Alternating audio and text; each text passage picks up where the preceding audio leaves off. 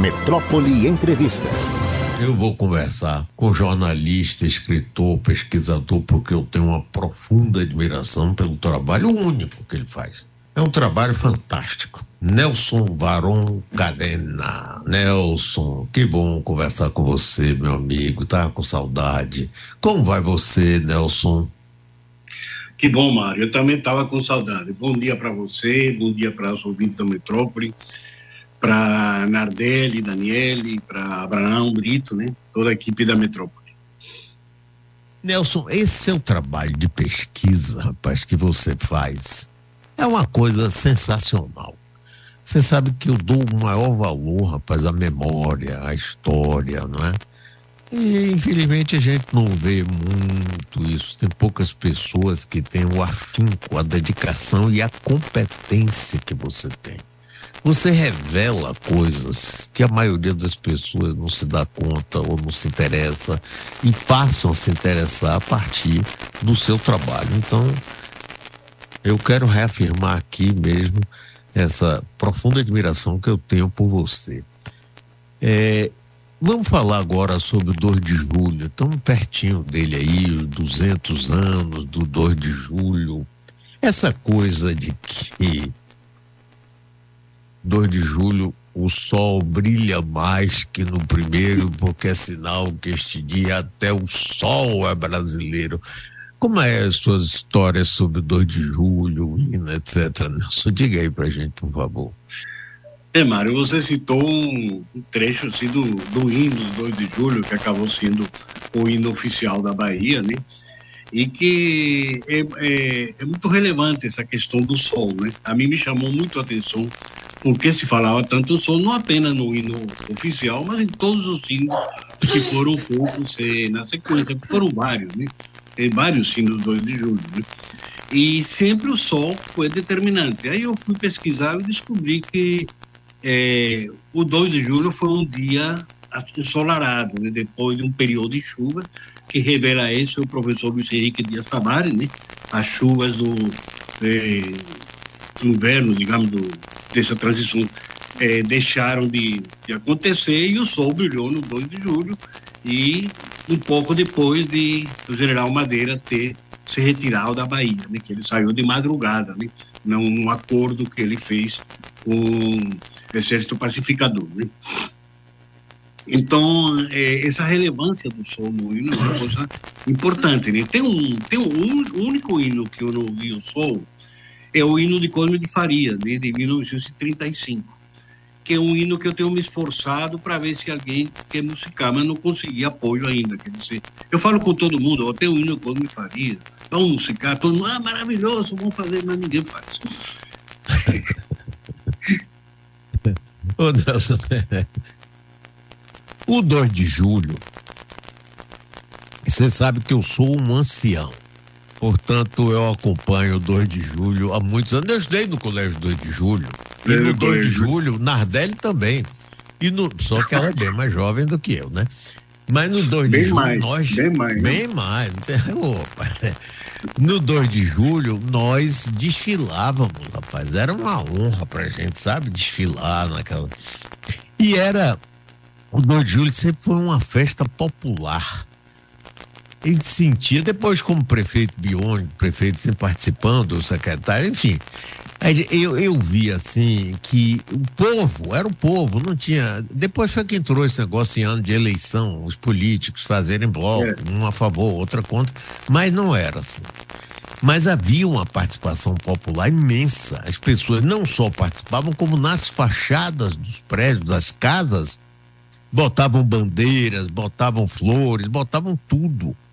É. Você, você tem é, é, acompanhado, você tem alguma informação sobre como essa festa começou a esquentar e ser uma manifestação realmente popular? Tem uma. Na verdade é o seguinte, é, primeiro a gente ressaltar que talvez seja a única festa cívica do mundo, eu não posso afirmar que seja a única, mas uma das, talvez seja uma delas, onde o povo participa, né? Que não seja apenas desfiles militares, como são todas as Sim. festas cívicas que são realizadas em, em, todos os países, né, na Europa, etc. É, mas a participação popular no desfile do 2 de julho, ela demorou, ela não foi imediata. Né? É, muita gente distorceu é, uma, uma, como se chama, vários historiadores distorceram, se apropriaram de uma frase, de um, de um tópico de Manuel Querino, que falou que é, um, é, o povo foi pegar um, um carro velho da guerra lá em Pirajá e colocou um caboclo velho lá e foi para as ruas com esse caboclo. Isso nunca existiu. Não existe nenhum. E se existiu, não foi no desfile do 2 de julho. Eu acredito que possa ter existido, mas fora da programação oficial. A programação oficial nos primeiros anos era era somente oficial. Então tinha desfile de tropas, salva de canhões, que com o tempo foi substituído pelos fogos de artifício que vinham da França, né? É, tinha a inauguração, tinha um palanque que era montado ali no onde hoje o Museu Afro-Brasileiro, né? Nesse palanque tinha um retrato do imperador, tinha o retrato dos heróis da independência, era um, um, palanque com flores, tudo muito bonito, né? Muito ornado, né? E era um desfile ali naquele pedacinho do centro da cidade, né? não tinha nada a ver com a Lapinha ainda, né? É, o povo começa a participar bem mais tarde, já quando vem os batalhões patrióticos. O que, é que eram os batalhões patrióticos? Os batalhões patrióticos eram sociedades civis que imitavam os batalhões patrióticos da Guerra da Independência. Começou com a imprensa, isso é interessante, né? O primeiro batalhão, os primeiros batalhões patrióticos foram do Jornal Baiano e do Jornal Brasileiro. Depois nós tivemos o batalhão patriótico do Jornal Alabama, em 1864. Em 1874 tivemos o batalhão patriótico Legião da Imprensa, que era de Rui Barbosa e de Baltasar, que era do do Diário de Notícias, né, que foram dos dois dirigentes desses jornais. Então, mas tinha batalhão patriótico dos cacheiros, tinha batalhão patriótico dos alemães, chegou a ter, tinha batalhão patriótico eh, dos, dos artesãos, dos artistas, enfim, de todas essas, todas essas representações, né, todas as representações civis. E isso é aí onde o povo se incorpora. Né? E há um momento em que há manifestações realmente populares, né? que quando chegam os cocumbis.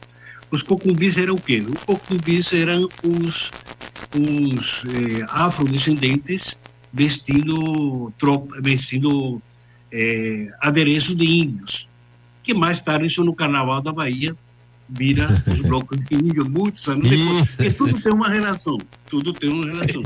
Os blocos de índios são originários também dos cocumbis, né? É. E eles começam a desfilar, desfilar já na década de 1840. Mas, assim, acho que uma coisa importante aí foi ter criado o carro do caboclo. Né? O carro do caboclo foi importante, porque aí que o povo começa a se incorporar ao desfile. Né? É, inicialmente tinha uma resistência à participação do povo. Né? Tinha uma resistência porque era uma coisa assim muito oficial. Mas essas barreiras foram sendo quebradas quando o carro do caboclo sai pela primeira vez, já em 1828, já tinha algum tipo de participação popular, mas não na, na, na dimensão que ganhou hoje, que você assistiu, né? E que se tornou realmente uma festa popular, né? Inclusive, essa história do caboclo, ele tem dois lados, né? Quando ele sai para o Campo Grande, ele vai naquele cortejo. A volta do caboclo é uma coisa fantástica, porque aí populares trazem ele na base, vamos bebendo, dançando e cantando e correndo, e o caboclo sai a jato para voltar para Lapinha. É outra coisa que pouca gente conhece, mas é, é interessantíssimo, né? É porque Agora, é pouco divulgado, né? É pouco é, divulgado. Tá? Esse lado. É né? muito pouco, rapaz, mas é muito interessante, as pessoas deveriam ver. Agora, os encorados de Pedrão, quando é que eles incorporaram nesse desfile? O pessoal lá do Recôncavo, de Cachoeira, Santa Amaro, essa coisa aí. É, 1848, salvo engano, se a memória não está me falhando agora, né? Isso foi uma coisa muito importante. Infelizmente, é, a prefeitura cedeu às pressões, né?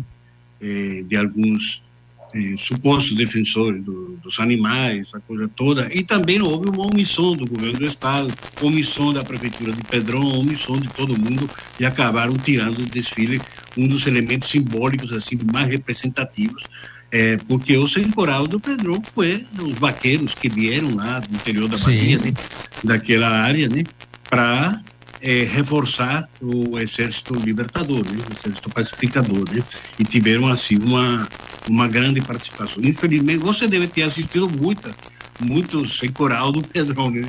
Eles deixaram já tem, tem quase 10 anos, acho, que eles deixaram de desfilar, talvez um pouco menos. Né? É, é, engraçado que foi modificando com o tempo, né? É, quando eu já estava prefeito, por exemplo, a gente saía, tinha o desfile dividido em duas partes. A primeira parte a gente ia até a catedral, ali Dom Avelar fazia um Tedeum, normalmente Isso. demoradíssimo. Demoradíssimo. Ah, eu adorava Dom, Dom Avelar, mas ele quando dizia assim, mas para encerrar ele estava começando, rapaz. Aí pô, parava, de tarde nos encontrávamos na Praça da Sé, começávamos, aí inventaram de parar na porta da Câmara Municipal para o presidente da Câmara fazer um discurso que não tinha nada que ver com a história e que foi introduzido, que é as modificações, né? E aí íamos até o Campo Grande, acendia pira, hasteava bandeira e tal. Isso foi modificando com o tempo, não foi, Nelson? Foi. Houve vários, vários roteiros do desfile, né? Como eu falei, o primeiro era centrado ali naquela área, que no máximo chegava até a ladeira da praça, assim, mediações, né? Depois ele foi crescendo, né? E tinha um desfile que antecedia, que foi uma coisa que desapareceu, que era o bando anunciador, né? O bando Sim. anunciador que saía, o original saía no dia 29 de, no dia de São Pedro, né? saía no dia Isso. 29 de, de junho, percorria as principais ruas da cidade, eh, permitia que as pessoas fossem mascarados, a igreja odiava, porque tinha pessoas que se disfarçavam de padre, né? Botava batina, tá? E a igreja achava que aquilo era um desrespeito, né? Era um carnaval, era um carnaval que ia anunciando em vários pontos ali do centro da cidade que ia ter o desfile do 2 de julho, por isso que chamava de anunciador, né? Que era uma tradição muito ligada a todas as festas populares da Bahia, né? Todas elas tinham seu bando anunciador. Hoje só tem uma que tem, né? Que é, o, é a festa Itapuã, né? É a única que ainda manteve é, a tradição do bando anunciador. E, e aí a festa seguia no dia seguinte, no dia 30. No dia 30 tinha uma coisa interessante, né? Que era um, carro que saía com seis touros, seis animais, é, que levava comida, era o carro da, das vitualhas, que eles chamavam, levava comida para os presos, para chamar os presos pobres. Esse carro ia até é, a Praça da Piedade, tinha um cortejo para isso também, né? E depois vinha o evento dia primeiro e o evento dia dois, era quatro dias. Nos bairros isso continuava dois, três meses. Né? Todos os bairros, os grandes bairros, tinham seus desfiles 2 de julho particulares, alguns grandiosos, né, como o de Santo Antônio, o de Itapajipe, o de Brotas, o de Brotas era famosíssimo, né, porque eh, eles conseguiam colocar dois carros de caboclos relativamente eh, razoáveis, essas esculturas, porque tinha alguns que eram muito precários, né, que botar um boneco assim, tipo aqueles bonecos de, de, do, de Florentino Fogueteiro, né? Uma coisa assim sim, meio, sim, sim. meio tosca, né? Mas tinha uns que conseguia fazer uma, uma alegoria semelhante e tinha as bandas, né? As bandas da Polícia Militar, que eram cedidas, por isso que não podia ser feito no 2 de julho, era feito durante todo o mês de julho, até agosto, e chegou até até dezembro. Teve uma, uma festa de bairro, foi muito criticada pelos jornais, que era o 2 de julho de bairro, realizado no dia 14 de dezembro. Não tinha nada a ver. Mas era uma tradição interessante, né? Porque era uma réplica da, do desfile do 2 de julho nos bairros. Isso mostra aí pra gente a força aqui pro povo da Bahia do 2 Exatamente. de julho. E, e, como foi uma violência terem trocado o nome do aeroporto 2 de julho, né? Porque simbolicamente foi, foi uma, eu considero isso uma violência. E eu vou dar um depoimento aqui que não sei se você sabe, eu Luiz Eduardo tinha morrido, foi uma morte estúpida, inesperada, né? E eu fui na casa de Antônio Carlos um ou dois dias depois da morte de Luiz Eduardo, dar o meu abraço e fiquei lá conversando com ele quando entra um deputado que hoje é membro do Tribunal de Contas da União, deputado baiano, e sugere a ele que a homenagem. Foi Haroldo Cedrai, né? Cedrai, né? É, Haroldo Cedrai, exatamente. O próprio Antônio Carlos é engraçado. No primeiro momento, isso eu sou testemunha ocular. Ele disse: não, não, não. 2 de julho é 2 de julho, é uma coisa sagrada para Bahia. Mas aí você sabe, né? Aquele negócio, né, né, né, ele acabou aceitando e o Congresso Nacional aprovou por unanimidade, inclusive todos os deputados do PT, inclusive nosso amigo Jacques Wagner e outro PT votaram a favor. Eu achei isso uma besteira, assim, uma coisa absolutamente violenta e desnecessária, mas enfim. Agora, eu queria botar aqui para gente assistir junto uma entrevista que foi concedida aqui na Metrópole. É, é, você coloca aí, por idade, para Nelson e eu assistirmos juntos aí?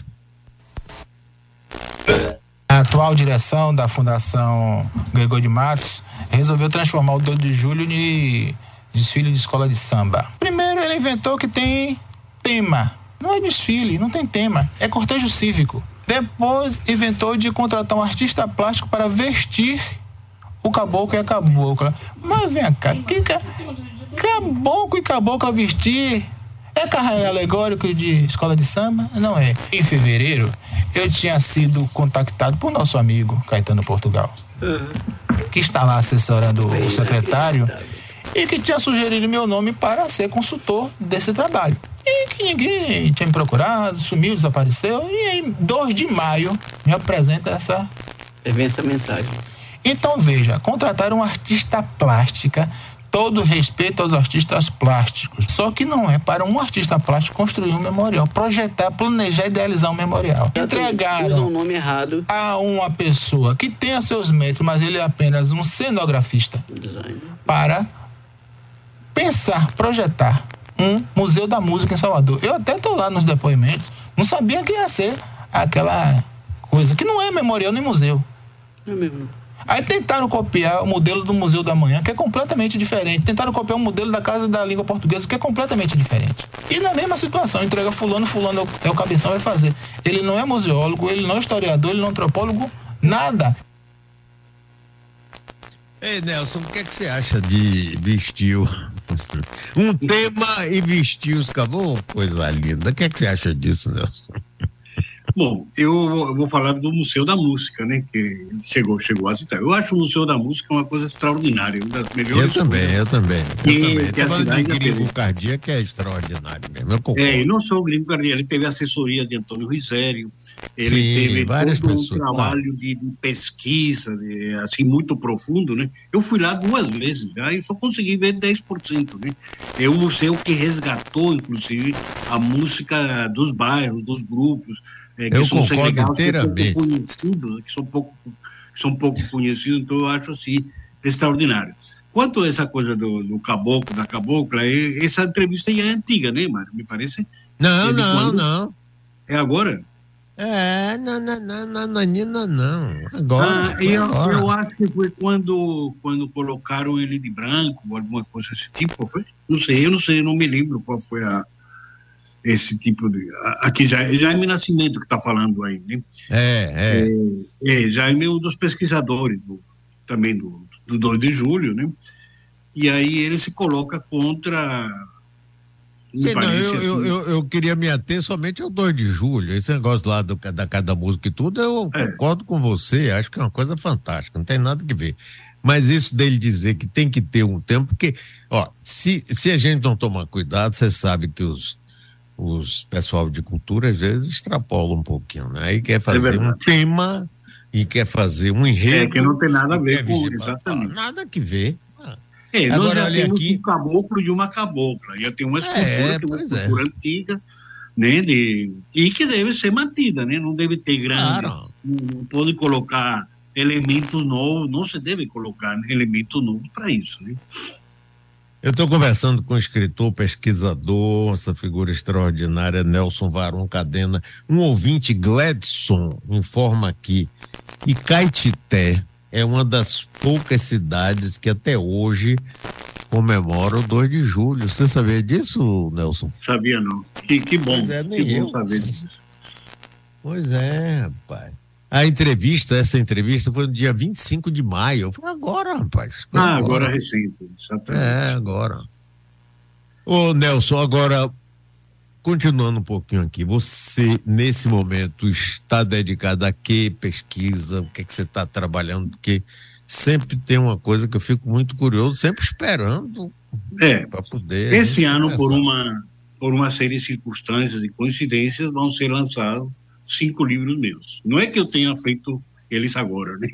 Sim. Dois já foram lançados esse ano, que foi o livro comemorativo do cinquentenário do Tribunal de Contas da Bahia, que na Sim. verdade era para ter sido feito anos atrás, antes da pandemia, mas a pandemia retardou essa, essa coisa. Semana passada eu lancei o livro do centenário da Frutos Dias, né?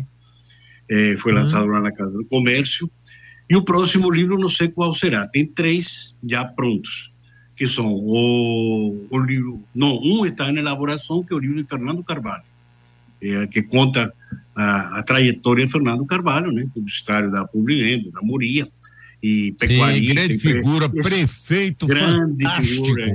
Rapaz, Esse prefeito olha, é meu Maracá. querido amigo, rapaz. Esse homem é um homem extraordinário. Que esse bom. prefeito de Maracá, né? Isso. No- que durante a gestão dele eu consegui apurar, ele ele cedia o salário dele, nunca viajava para Brasília para conseguir recursos com recursos do bolso dele, não com recursos da prefeitura, botava gasolina no carro com recursos dele. Fernando era uma figura. E eu estou com outros dois livros, que é o livro dos 45 anos do Camaleão, está praticamente pronto, está na, na parte de editoração que está sendo conduzida por Pedrinho da Rocha e Isabel Delmontes, eles que estão cuidando disso, e tem meu livro. Qual é meu livro? É um livro que comecei a escrever em 78, que é a história da imprensa na Bahia, o primeiro volume que está pronto. Está pronto, está na mão de Joaci Góes, porque vai ser é, é um convênio que a, o Instituto Histórico tem com a Assembleia Legislativa. É, esse livro é um livro grande, tem é o primeiro volume, cobre o período de 1811 a 1911. Ele estava pronto desde, desde 2011 que ele ficou pronto. E Joaci vai, vai caminhar, só estou esperando que ele faça o prefácio, que está me enrolando, ele viajou agora, isso não, na volta eu faço o prefácio e encaminho, né? Mas vai sair provavelmente em agosto, setembro, e esse, esse é um livro que eu, eu tenho assim um amor especial, porque é um livro que de alguma forma norteou todos os meus livros, né? Porque eu fiz uma pesquisa intensa na imprensa baiana para chegar a isso, e esses e muitos desses dados que eu colhi na imprensa, eu consegui construir o livro da história do Carnaval, eu consegui construir o livro de festas populares da Bahia e outros livros onde antigamente não se tinha esse esse cuidado de consultar as hemerotecas, de ir para a empresa, era, um, era uma coisa trabalhosa, né? porque eh, não existia a facilidade tecnológica que existe hoje de você chegar e fazer uma foto da matéria que você está vendo. Você tinha que copiar, tinha que fazer uma ficha, era uma coisa muito mais cuidadosa, né? mais difícil. E também os, os órgãos que têm isso não tinham ah, os catálogos bem organizados, então era uma coisa mais difícil. Né? Olha, eu, eu só espero, Nelson, que você me avise e me proporcione o acesso a esses livros, porque cada um deles vai ser uma oportunidade da gente sentar e conversar. Eu acho Perfeito. que é muito bom. Para mim, isso é uma maravilha, porque nos ouve também. E eu fico muito feliz. Esse trabalho seu, rapaz, eu sou seu admirador mesmo, não estou jogando confete você, que você não precisa disso, mas realmente você é uma figura fundamental aqui nessa história da Bahia recente. E Agora eu, Eu quero lhe quero- fazer um convite, Mário. Se faça. você, você ir, no, não agora, mas depois de, em agosto, para o Museu de Imprensa da Bahia, né, que ele tem a minha curadoria, tem, tem os painéis de rádio, que inclusive eh, você está lá, a Nardelli está lá, toda bonitinha. Viu, Nardelli? Você está lá no Museu de Imprensa e, e tem eh, registro das de revistas antigas, televisão, de, de todas as mídias, né? Esse museu de imprensa, por enquanto, não não está disponível essa parte dos painéis, porque agora está tendo uma exposição muito especial de Anísio de Carvalho, né? Então, esses painéis foram cobertos com as fotos maravilhosas, as fotos de Anísio de Carvalho, vale a pena eh, registrar, né?